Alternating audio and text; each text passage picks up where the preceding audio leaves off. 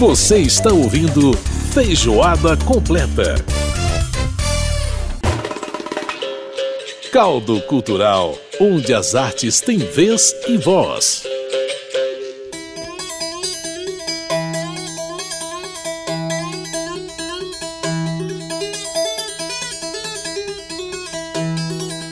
Coisa linda, hein? É, é, agora a gente vai dar um intervalo aqui no, no Milton Nascimento pra gente falar desse quinteto armorial aí, né? Que tá com esse som. Essa música que se chama Do Romance ao Galope Nordestino.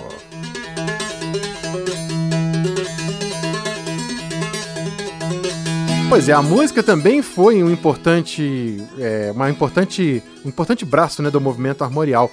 Gente, no início dos anos 70, o escritor Ariano Suassuna, que muita gente não sabe que é também artista plástico, ele iniciou né, um movimento aí de resgate da cultura brasileira. Na opinião dele, os artistas não, poder, não deveriam esquecer né, a sua erudição, a sua, sua formação clássica, mas deveriam inserir elementos da cultura brasileira dentro do seu trabalho. Isso foi conhecido como movimento armorial né? E ah, para celebrar os 50 anos desse movimento, nascido no início dos anos 70, né? É, e também para fazer uma homenagem ao Ariano Suassuna, é, é, está no CCBB de Brasília a exposição que tem textos, gravuras e uma série de manifestações artísticas que falam um pouco sobre esse movimento armorial. E para a gente saber um pouquinho mais sobre o que foi e o que é essa história toda, vamos conversar com a curadora dessa exposição, a Denise Matar. Denise, prazer em ter você aqui no nosso programa. Muito obrigado por aceitar o nosso convite. Tudo bem? Eu que agradeço o convite. Tudo ótimo. Feliz com a exposição. Olha, vou te falar. Brasília foi o, o CCBB que a exposição ficou mais bonita. Ah, que legal, bacana, orgulho para nós. Bom, Denise, vamos explicar para o nosso ouvinte vamos, é, sobre né, esse conceito, o que é exatamente o movimento armorial. Então, o movimento armorial ele foi criado pelo Ariano Suassuna em 1970.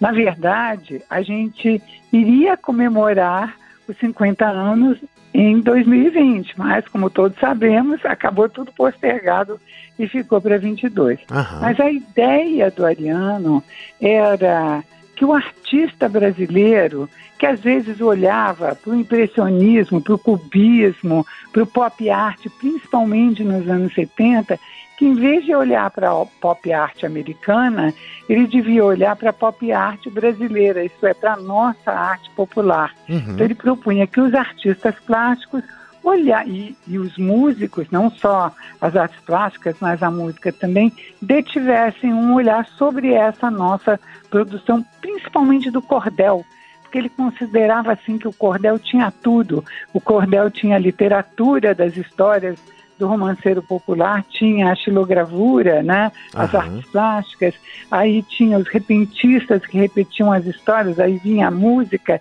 e aí uhum. depois a dança vinha junto. Então ele propunha isso, que os artistas olhassem para esse mundo brasileiro da arte popular. De um certo modo, a gente está falando de uma mesclagem daquilo, quer dizer, de, de a gente é, não perder, digamos, aquilo que é o erudito, mas trazer para dentro desse erudito um pouco da cultura brasileira. Tem, tem esse sentido? Exatamente esse. Quer dizer, na verdade, ele não queria é, que as pessoas se apropriassem da cultura popular, mas que elas lessem a cultura popular. Eu acho que o mais renomado exemplo que a gente tem do, de, de, do resultado que Ariano queria é a obra do Samico. Não por acaso, na nossa exposição, a gente tem uma sala especial dedicada ao Samico, porque o Samico ele olha a, a, a, o cordel e faz uma arte na qual você reconhece o cordel, mas é algo completamente diferente e inclusive sofisticadíssimo, né? Pois é, e é uma coisa interessante, Denise, porque quando você fala da, dessa questão da mudança da data em função da pandemia, a gente cai nessa exposição em 2022, que é o ano do centenário da Semana da Arte Moderna de 22, né? A semana lá uhum. de São Paulo. E aí, a gente a gente começa a entender que o movimento armorial, na verdade, resgata muito do que foi a semana de 22, na medida em que é, é, a semana de 22 ela teve uma busca muito grande pela identidade cultural brasileira. Né? Se a gente pensar, por exemplo, é, no próprio Vila Lobos, você falou de música, é, o que o Vila Lobos faz com, com as músicas de folclore, canções de roda, canções infantis, trazendo para dentro do universo dele, não só reconstituindo, mas reconstituindo com arranjos sofisticados, com uma montagem absolutamente erudita, né? A gente tem registros de Vila Lobos regendo orquestra em Paris, uhum, né? E a gente vê, por uhum. exemplo, cantoras líricas cantando músicas de roda. O que é uma coisa é mais assim sensacional. E aí, é, quer dizer, como é que você, como é que você avalia esse paralelo aí da semana de 22 com, com o movimento armorial? Olha, eu acho um paralelo. Na verdade, o que que acontece? Na semana de 22, eles, os artistas tinham assim um pouco uma ideia de uma busca pela brasilidade. Mas isso vai se concretizar muito mais em 28, quando o Oswald de Andrade elabora o conceito de antropofagia, uhum. que era a ideia de você comer a cultura europeia e e, e, dela criar uma arte brasileira, né? Eu acho que o Ariano ele verticaliza essa procura, só que em vez, justamente em vez de olhar para fora, ele propõe a gente olhar para dentro, uhum. entendeu? A gente ele propõe para a gente olhar para o próprio Brasil, para daí criar uma arte mais erudita e brasileira. Sensacional. Ô, Denise, como é que foi, é, é, é, digamos, elencar o que, te, o que teria que ser mostrado para o público para que o público entendesse esse conceito do movimento armorial? Como é que foi escolher o que, o que mostrar nessa exposição? Olha, foi difícil, viu? Na verdade, o que, que acontece? Eu sempre digo que um curador, em vez de ele escolher o que ele vai mostrar, ele acaba tendo que escolher o que ele não vai mostrar. verdade. Porque não cabe, entendeu tudo.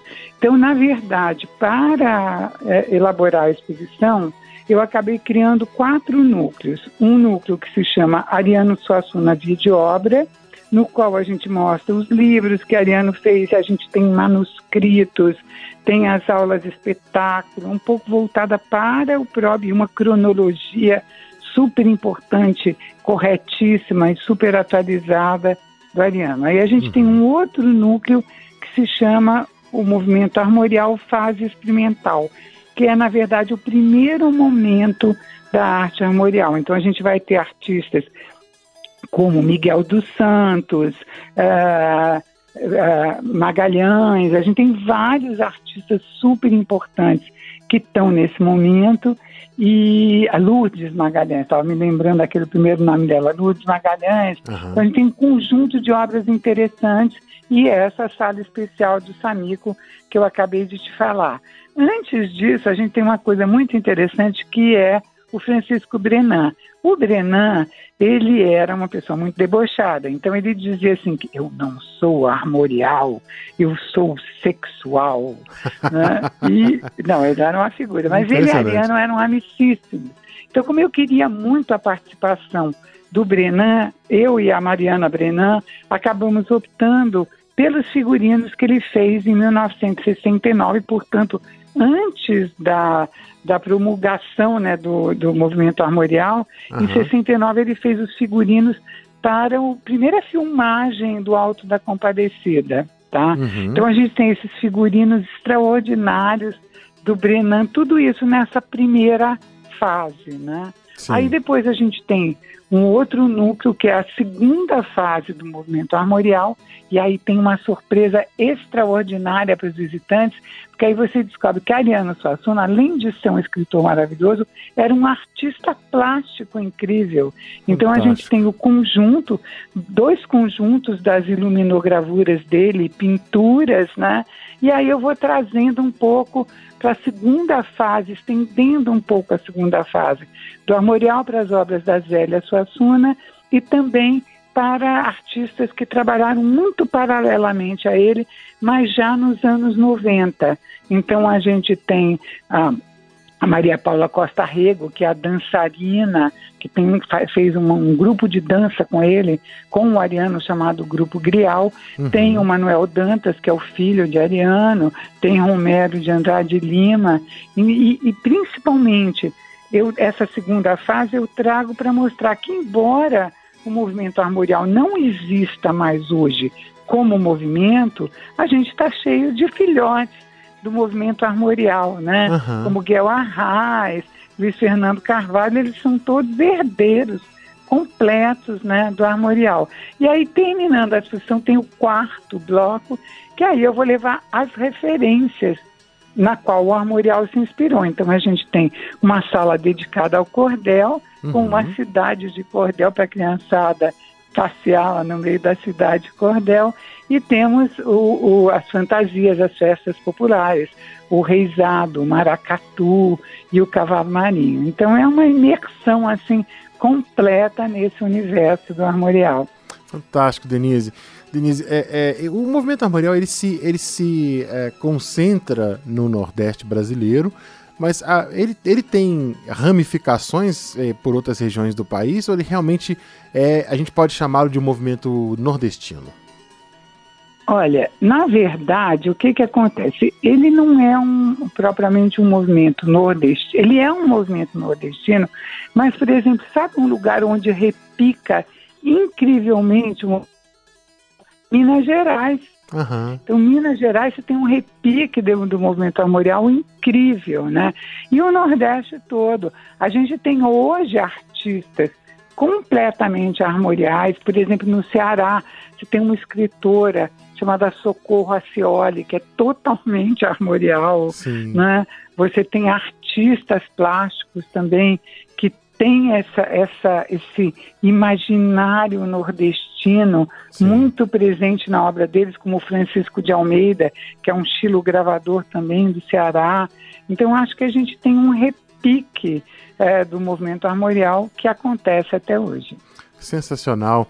Bom, Denise, a exposição fica até dezembro, né? Não, ela vai ficar até 15 de janeiro. Ah, 15 de janeiro. Ah, tá. Isso, Joia. vai ficar até 15 de janeiro e depois nós devemos ir finalmente para o Recife, porque o pessoal lá do Recife está assim enciumado da gente mostrar pelo Brasil inteiro que a exposição foi apresentada em Belo Horizonte, depois de Belo Horizonte, Rio de Janeiro, depois São Paulo, agora está em Brasília e agora os nossos amigos pernambucanos que nos forneceram todo o material querem também ver a exposição. Claro, claro. E com, todo, com toda a justiça, né? Pois bem, então até 15 de janeiro, no Centro Cultural Banco do Brasil, aqui de Brasília, você pode conferir a exposição 50 anos do movimento armorial, com tudo isso que a Denise explicou aqui pra gente. Denise Matar, ela que é curadora dessa exposição 50 anos do movimento armorial. Denise, muito obrigado por participar aqui do nosso programa. Obrigado por contribuir com a gente, por trazer essa aula pra gente aí sobre movimento armorial e que desperta a curiosidade, espero, espero né, que desperte a curiosidade dos nossos ouvintes para entender um pouco mais de como é essa, essa ideia né, de revisitar, de reviver, de internalizar essa cultura tão genuinamente brasileira. Muito obrigado e um grande abraço para você. Sucesso na exposição. Obrigada e convido a todos para assistir, inclusive porque o CCBB está apresentando também um menino maluquinho do Ziraldo, uhum. e aí para a criançada juntar o armorial do né? Ziraldo né? é imperdível. Eu brinco dizendo, sabe o quê? Eu brinco dizendo assim que o, que o menino maluquinho, que, é, que na verdade é assim, o, o, o Ariano Suassuna foi um menino maluquinho. É verdade, é verdade. Até, até o último dia da vida dele, porque as palestras dele sempre deixam essa ideia pra gente, né? Aquelas ideias assim engraçadíssimas que a gente sempre né, ria muito das, das falas do Ariano, que tem tanta coisa bacana. A gente revisita isso Nossa, no YouTube, é uma delícia de ouvir. É uma delícia de ouvir. E a gente entrevistou aqui a filha do Ziraldo, que é a curadora da exposição, né, sobre, sobre o Ziraldo. Então, assim, é realmente um trabalho super bacana. Então dá para conferir muita coisa legal aí no CCBB de Brasília, você pode visitar lá. Denise, grande abraço para você e obrigado pela entrevista. Maravilha, muito obrigada, eu que agradeço. Um abraço, tchau, tchau. Muito bem, ouvimos aí a participação da Denise Matar, ela que é curadora dessa exposição, conversando com a gente. Vale a pena você conferir lá no Centro Cultural Banco do Brasil. E vamos fechar com a, o nosso programa com uma parceria muito inusitada né, do Milton Nascimento com uma banda de pop britânica. O Duran Duran, o pessoal do Duran Duran convidou o Milton para poder fazer parte do disco que eles estavam lançando em 1992, disco que tem o nome de The Wedding Album, ou seja, o álbum de casamento. O resultado é uma música bilíngue, cantada em inglês e português, que se chama Breath After Breath. Lindo demais. Você vai ver um pouquinho do que é o Duran Duran e um pouquinho do que é o Milton Nascimento. ele fazendo seus falsetes, enfim, coisa linda demais. O Feijoada Completa teve a produção da Lucélia Cristina, trabalhos técnicos do Milton Santos e a apresentação minha Edson Júnior. Eu volto na próxima semana com mais Feijoada Completa, mais música, mais cultura, mais informação para você. Obrigado pela sua audiência e até semana que vem. Tchau, tchau.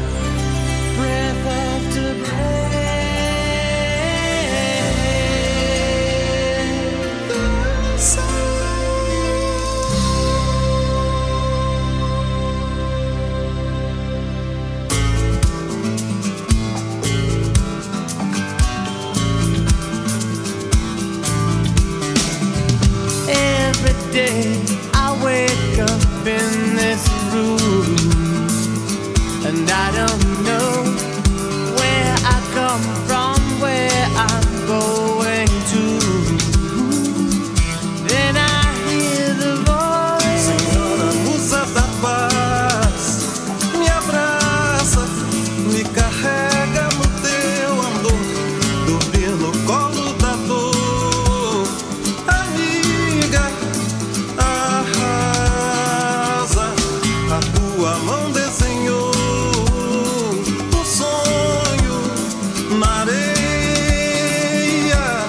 I go.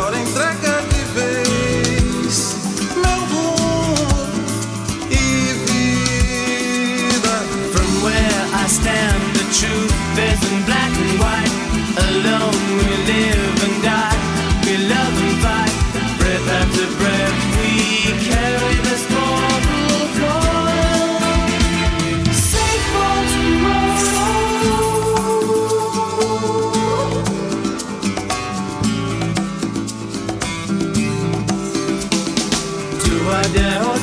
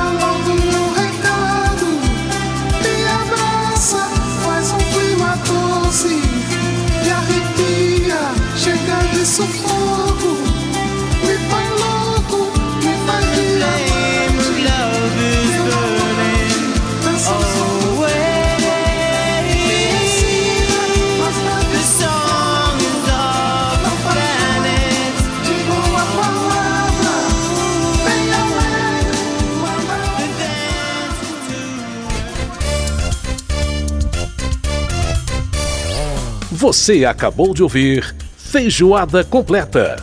Música e informação com tempero especial para fechar os trabalhos da semana.